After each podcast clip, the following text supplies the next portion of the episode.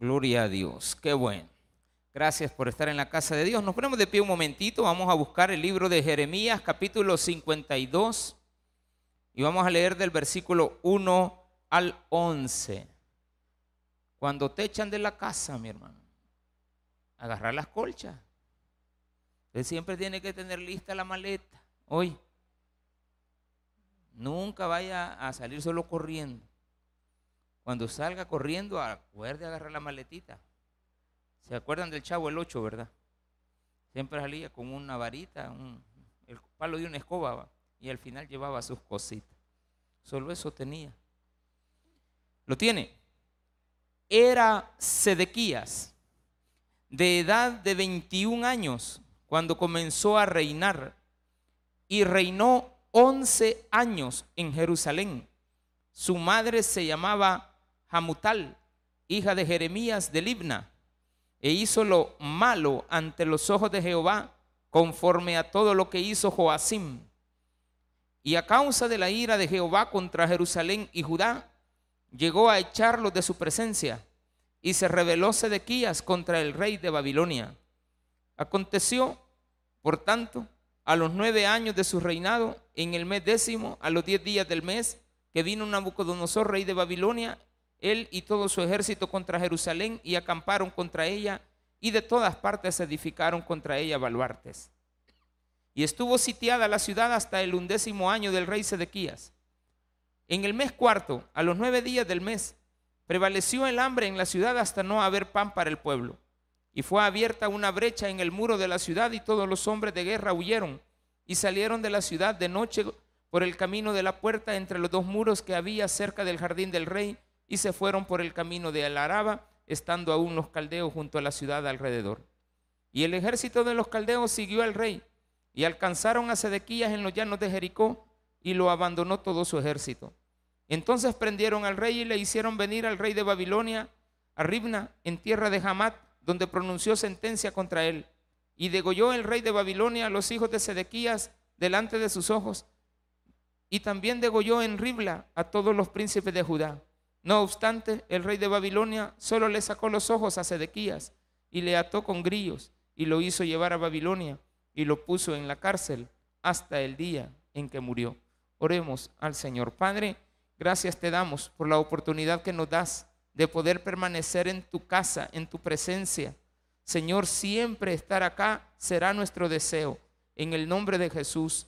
Gracias por las familias aquí representadas. Te pedimos, Señor, por cada una de ellas. Amén y amén. Gloria a Dios. Qué bendición tan grande hoy. Pueden sentarse. Bueno. Que me hayan echado de la casa, no me acuerdo. ¿De acuerdo? Nunca. Pero sí, a veces nos ha tocado que salir de lugares donde no debemos estar. Y también hay personas que se portan tan mal en los hogares. Y en este caso, alguien se portó muy mal con Dios en su casa, siendo rey, 21 años. Pero se portó mal, dice la Biblia, que hizo lo malo ante los ojos de Jehová. Y por lo tanto Dios lo echó de Jerusalén, de su casa. Luego dice la Biblia que fue alcanzado en la huida. Hay gente que huye. Hay una estadística que es muy fuerte. En un 99.97%, casi 100. Es decir, que solamente tiene usted la posibilidad del 0.03% de huir sin ser alcanzado. Es decir, que de cada 10 mil personas que huyen, solamente 30 pueden salir libradas. Eso es huir. Otra cosa es que te echen. Y te pueden echar de diferentes maneras. Una también es por medio de la huida. Escucha bien esto. La huida muchas veces es provocada de parte de Dios para que tomes esa decisión, pero era el, designio de Dios echarte. Aquí hay que tomar muy en cuenta esto. A veces por nuestros actos tenemos que irnos de los lugares donde estamos. A veces por maltratar mucho a la familia, tenemos al final que abandonarla. A veces nos tenemos que ir de una escuela porque no estamos siendo buenos alumnos. De una iglesia nos tenemos que ir porque no estamos adaptados a ella. No te sometes a las reglas del lugar donde tienes que empezar a convivir y a vivir. Y por lo tanto no cabes ahí.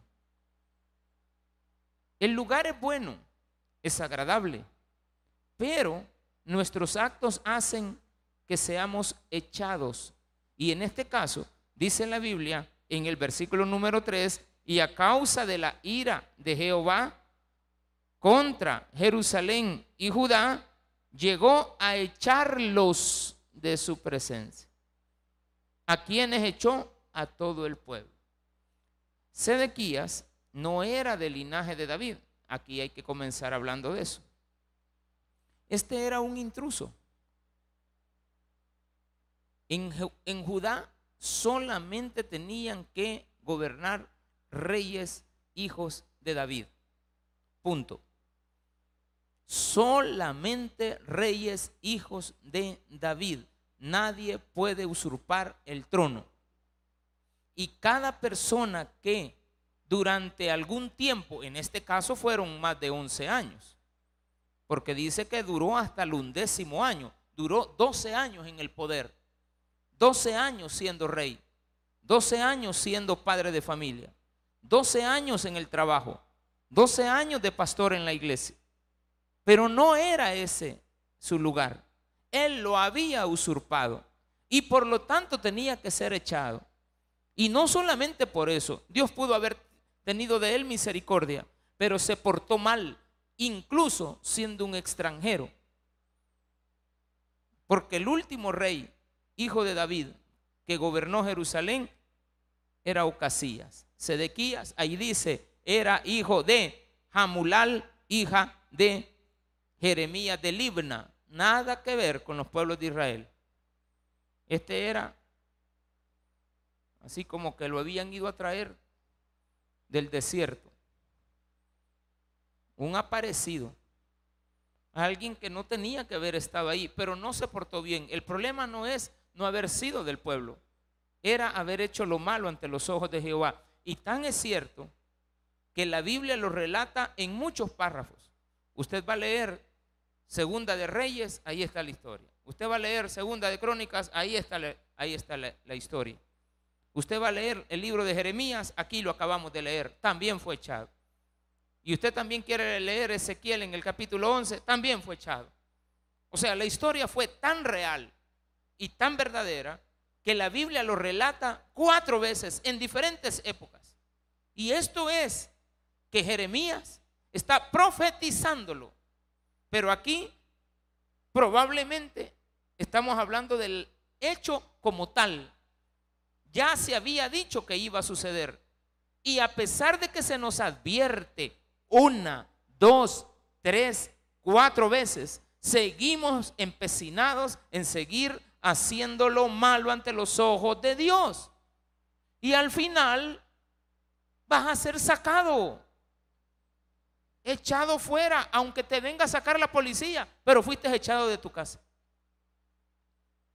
Aunque te vengan a sacar, ah, no, a mí nunca me han echado, ya no estás ahí, ya fuiste echado.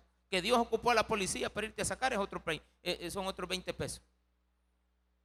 Es otro pleito en el cual nosotros nos vamos a meter. ¿Por qué?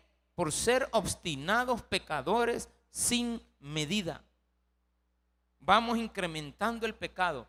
Empezó a gobernar cuando tenía 21 años. Hombre, y cuando nosotros tenemos 21 años y, vemos que un joven está en una posición de privilegio que muchas veces nosotros la hemos alcanzado cuando tenemos 40, 50 años de edad y vemos a los jóvenes ya desarrollándose en actividades que nosotros las estamos apenas empezando a hacer ahora, decimos que el futuro más brillante le espera a este joven porque ha comenzado muy luego en una actividad que a mí me costó 10, 15 años lograrla. Entonces no es lo mismo que agarres algo ya hecho. No es lo mismo que te lleven a un empleo donde ahora vas a estar sentado y antes era lomiado. Ya otro lomió por ti. Ya otro puso el cuero al agua. Ahora te toca estar frente a una computadora haciendo diseños de edificios. Antes era a puro rapidografo, por poner un ejemplo. A puro lápiz. 40, 50 planos a mano.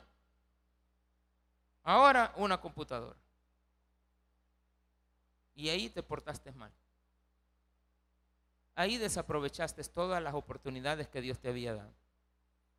Te dan una iglesia ya hecha, la desperdicias. Dios te prepara una buena mujer. La tienes 10, 4, 7, 8, 9 años. A los 10 años te portas mal. ¿En dónde vas a terminar? Ahí dice que echado. Era Sedequías de edad de 21 años cuando comenzó a reinar. Un joven. Joven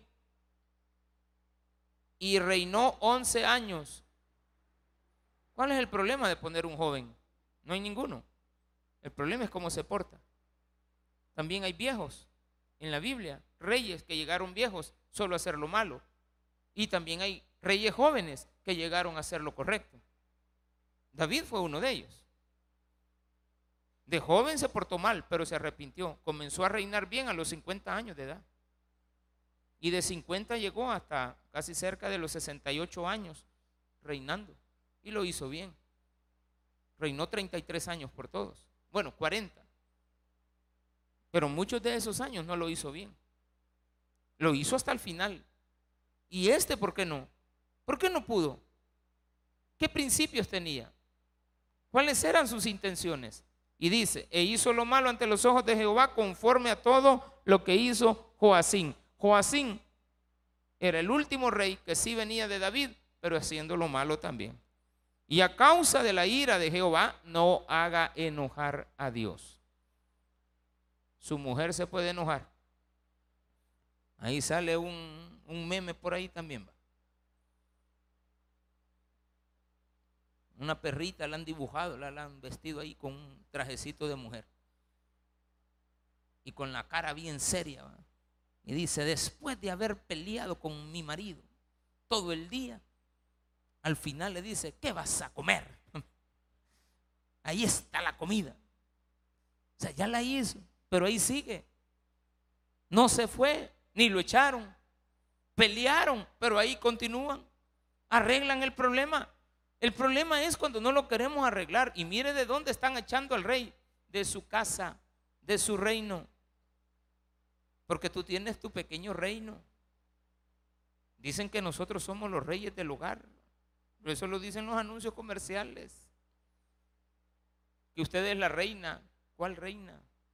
Que sus hijas son las princesas. ¿Cuáles princesas? Yo creo que ni en Hollywood sale eso. Ni en las películas. ¿Usted cree que eso es cierto? Hay problemas y hay dificultades, pero todas se arreglan.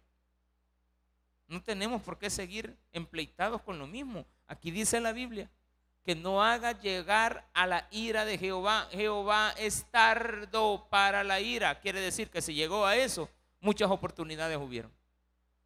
Y en este caso, al parecer, en los últimos años de la vida de este muchacho, no hizo lo correcto. Dice, aconteció por tanto,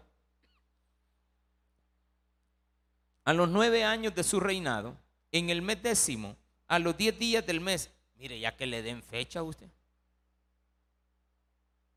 Ya había sido establecido que esto iba a suceder en el libro de Ezequiel, con fecha, hora, día. Dice, en el mes décimo, un día te llegará tu mes décimo, te llegará tu día 10. Un día llegará. Para muchos, hay fechas inolvidables.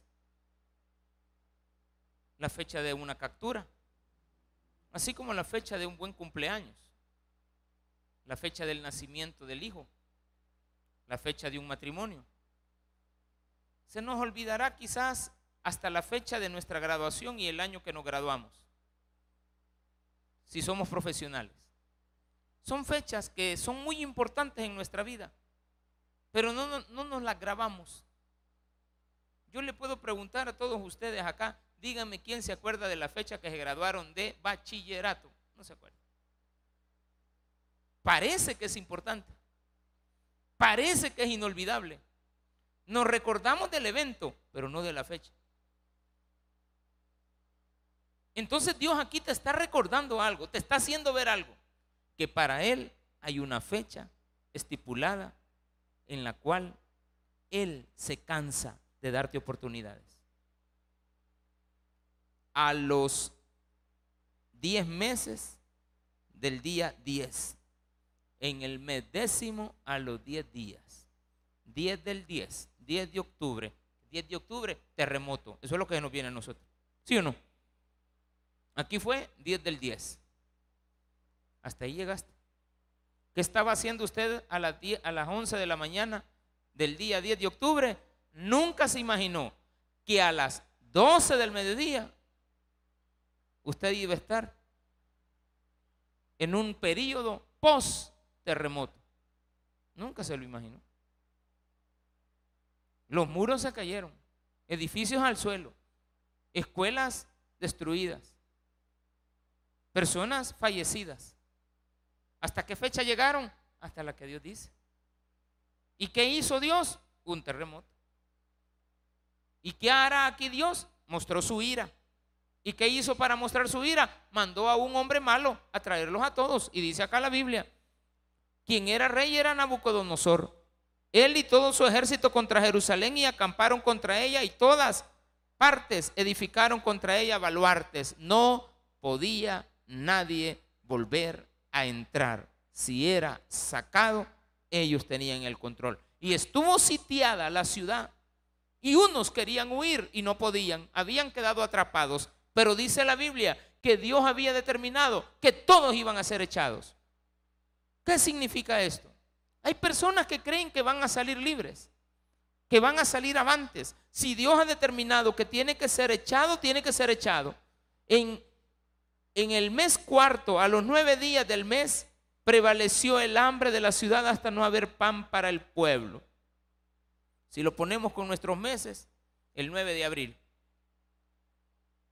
De octubre a abril, unos seis meses más. Nadie aguanta tanto tiempo.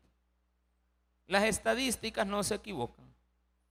Las personas que pueden salir huyendo y no ser encontradas solamente son 30 de cada 10 mil personas y no pueden huir más de dos años.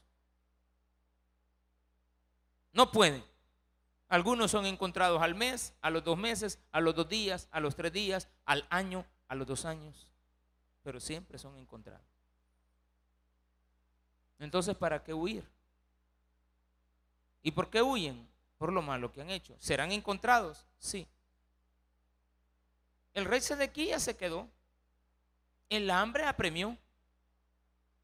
Él confiaba en, vamos a hacer un poquito más de historia. El rey Sedequías confiaba en Egipto.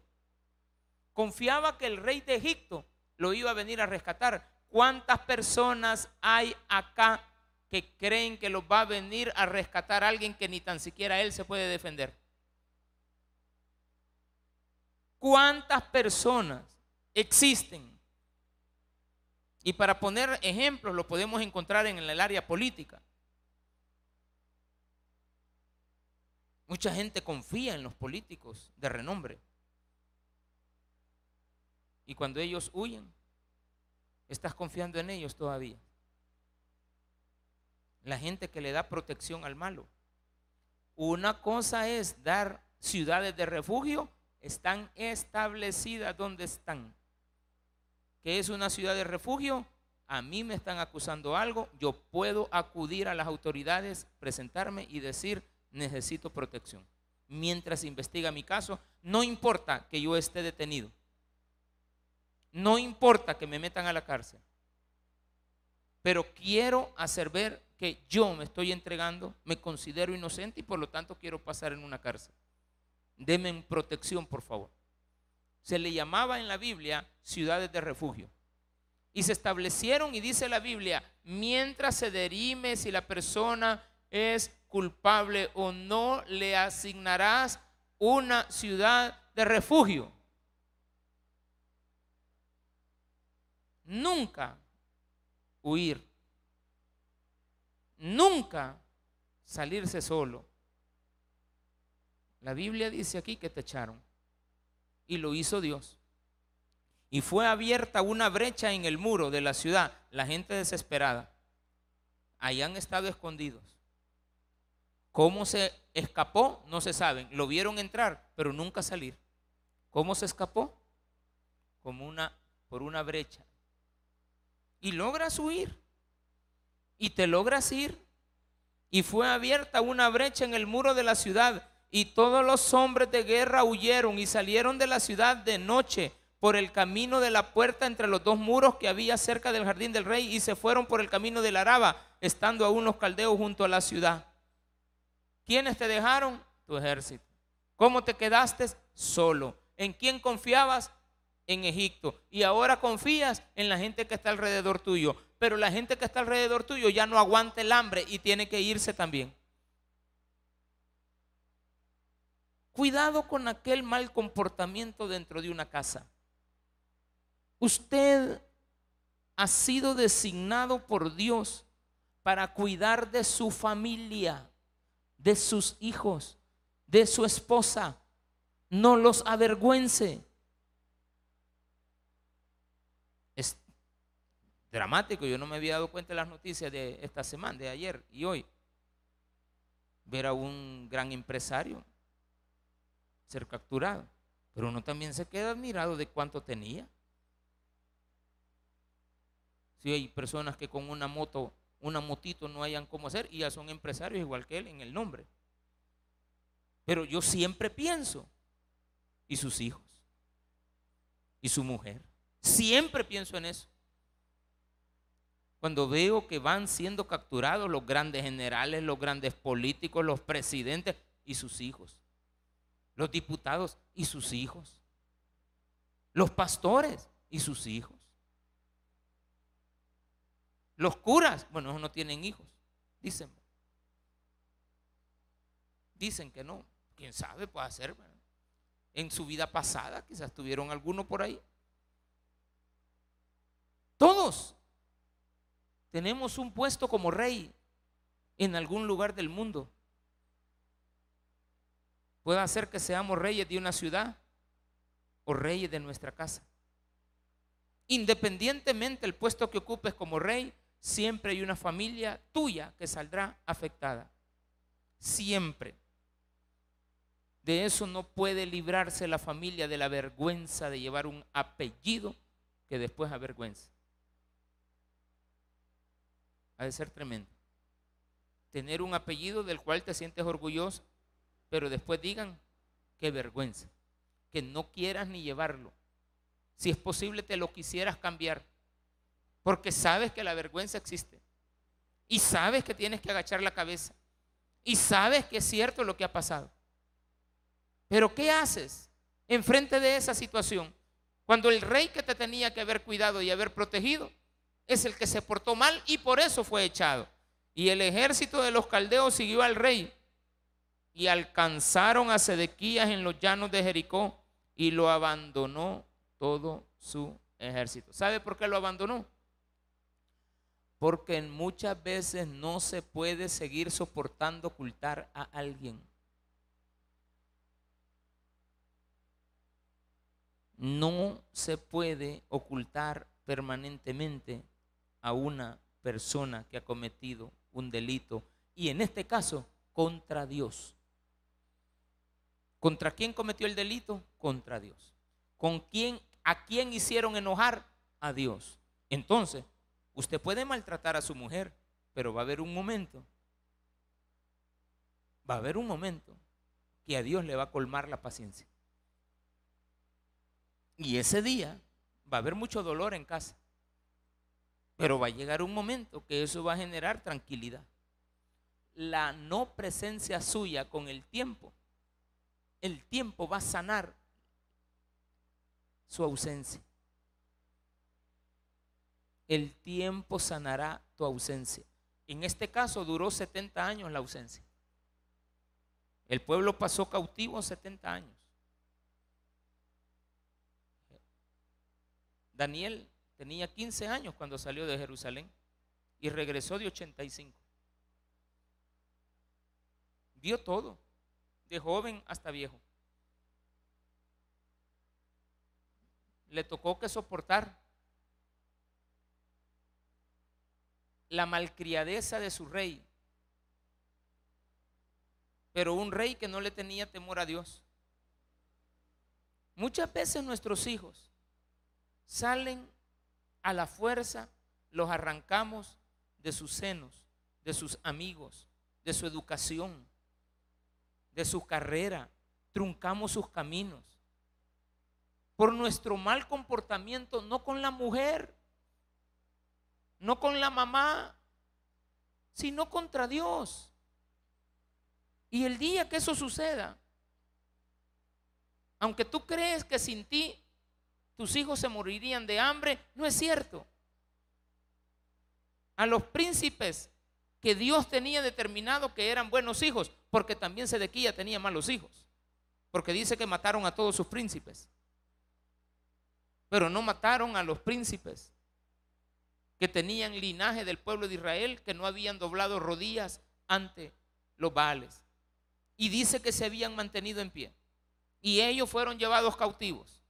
Pero allá no se contaminaron y la comida la tenían asegurada. Empezaron a escoger a los mejores jóvenes. Y a esos dijeron, a estos no los matemos, a estos mejor eduquémoslos. Hagámoslos que se hagan como nosotros. Demos la, nacionalidad. Hagámoslos crecer. Que aprendan nuestro idioma, que aprendan nuestras costumbres, que vivan entre nosotros. Los vamos a llegar a educar bien. Y eso fue lo que les pasó. Se vieron en peligro porque habían personas que no les agradaban. Pero Dios estaba respaldándolos. Momentos difíciles, a punto de morir, tirado en un foso de leones, los amigos metidos en un horno de fuego. ¿Y qué pasó? Dios protegió a los hijos, que muchas veces nosotros abandonamos. Abandonamos a nuestros hijos y de repente los vemos bien profesionales. No por nuestro esfuerzo, porque con nosotros hubieran fracasado con nosotros no fueran nada. Dios te saca a ti y los educa a ellos. Ahora, si como hijo te gusta compartir con tu padre todas las fechorías que hace, pues tú vas en el camino con él. Y dice acá, y degolló el rey de Babilonia a los hijos de Sedequías. ¿Qué término, qué historia más dramática la que estamos escuchando? ¿Y todo por qué? Pues ser rebeldes, no con el pueblo, ser rebeldes con Dios. Y sabemos, como dije anteriormente, que él confiaba en el rey de Egipto. Él confiaba en el faraón. Había hecho una alianza con él. El rey de Babilonia lo había puesto por rey. O sea, el mismo rey de Babilonia cuando llegó y conquistó, quitó a Ocasías y lo puso a él como rey. Y le dijo, vaya, ahora vas a gobernar tú. Tú te conoces aquí cómo es la situación. ¿Cuántos años tenés? 20, no hay problema. El otro año te vamos a establecer ahí y vos vas a empezar a ser el rey. Eso sí, portate bien conmigo nada más. Me vas a reportar todo, vas a estarme haciendo esto, esto. Y el hombre, este de 21 años, empezó a hacerlo bien, pero de repente le vienen con otro ofrecimiento. Agarra ese ofrecimiento. Entonces ya está en contra de la voluntad de Dios. Y hace lo malo ante los ojos de Dios. Se porta mal totalmente. Y cree que el rey de Egipto lo va a venir a defender. Campas, ni se acercó. Y el día que iba huyendo buscando Egipto, porque dice que agarró esto del, del palacio del rey en Jerusalén, cuando usted vaya, el palacio del rey estaba en la parte, si lo queremos ver, entre norte, sur, este y oeste, oriente y occidente, estaba al oriente. Al salir de esa área hay un camino contrario, a la punta contraria dice camino a Damasco. Solo, le ponen, un rótulo. Eh, váyase recto, y usted va a llegar hasta Damasco. Hermano, como unos 600 kilómetros. Pero ahí dice, váyase en esa calle. Claro, eso era antes. Ahora pues usted ya ve en el edificio, usted cree que se puede perder, pues dele re- derechito.